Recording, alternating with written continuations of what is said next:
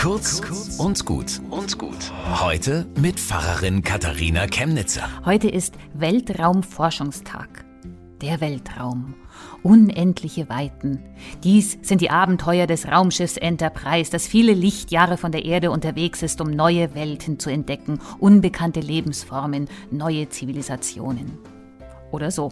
Seit der Mondlandung 1970, der ersten Sonde auf dem Mars sechs Jahre später, hat die Astrophysik und die Weltraumforschung enormes geleistet. Weit über Science Fiction hinaus, aber Leben hat sie noch nicht entdeckt.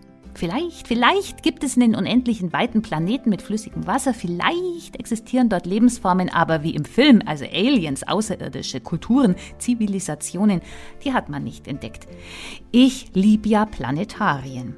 Bin selber oft im Nürnberger und mir wird da immer sehr religiös zumute, wie unendlich kostbar diese Erde ist, nämlich der einzige Ort im uns bekannten Universum, wo die Chemie stimmt, so dass Leben möglich ist.